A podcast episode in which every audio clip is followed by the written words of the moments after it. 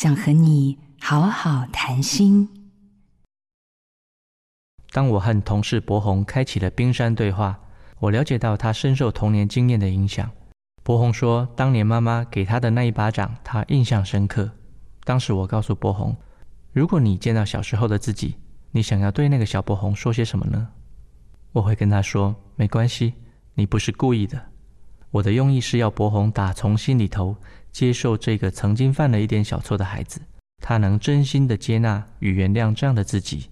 那座童年时期的冰山和现在这里的冰山遥遥相望，互相激荡着。从博宏一个无心之过提出离职，我跟他一席长谈，就可以发现，我先倾听他想要离职的想法，也告诉他我的想法与感觉，并且关照他的感受。接着向他提问，他这个不断自责的机制是怎么来的？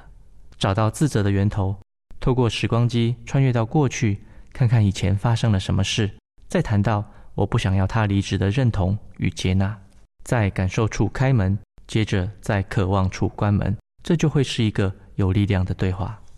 我是李崇义，让我们学习从开门到关门，从理解到支持的深度沟通。做自己的主人，找回你的心。印心电子，真心祝福。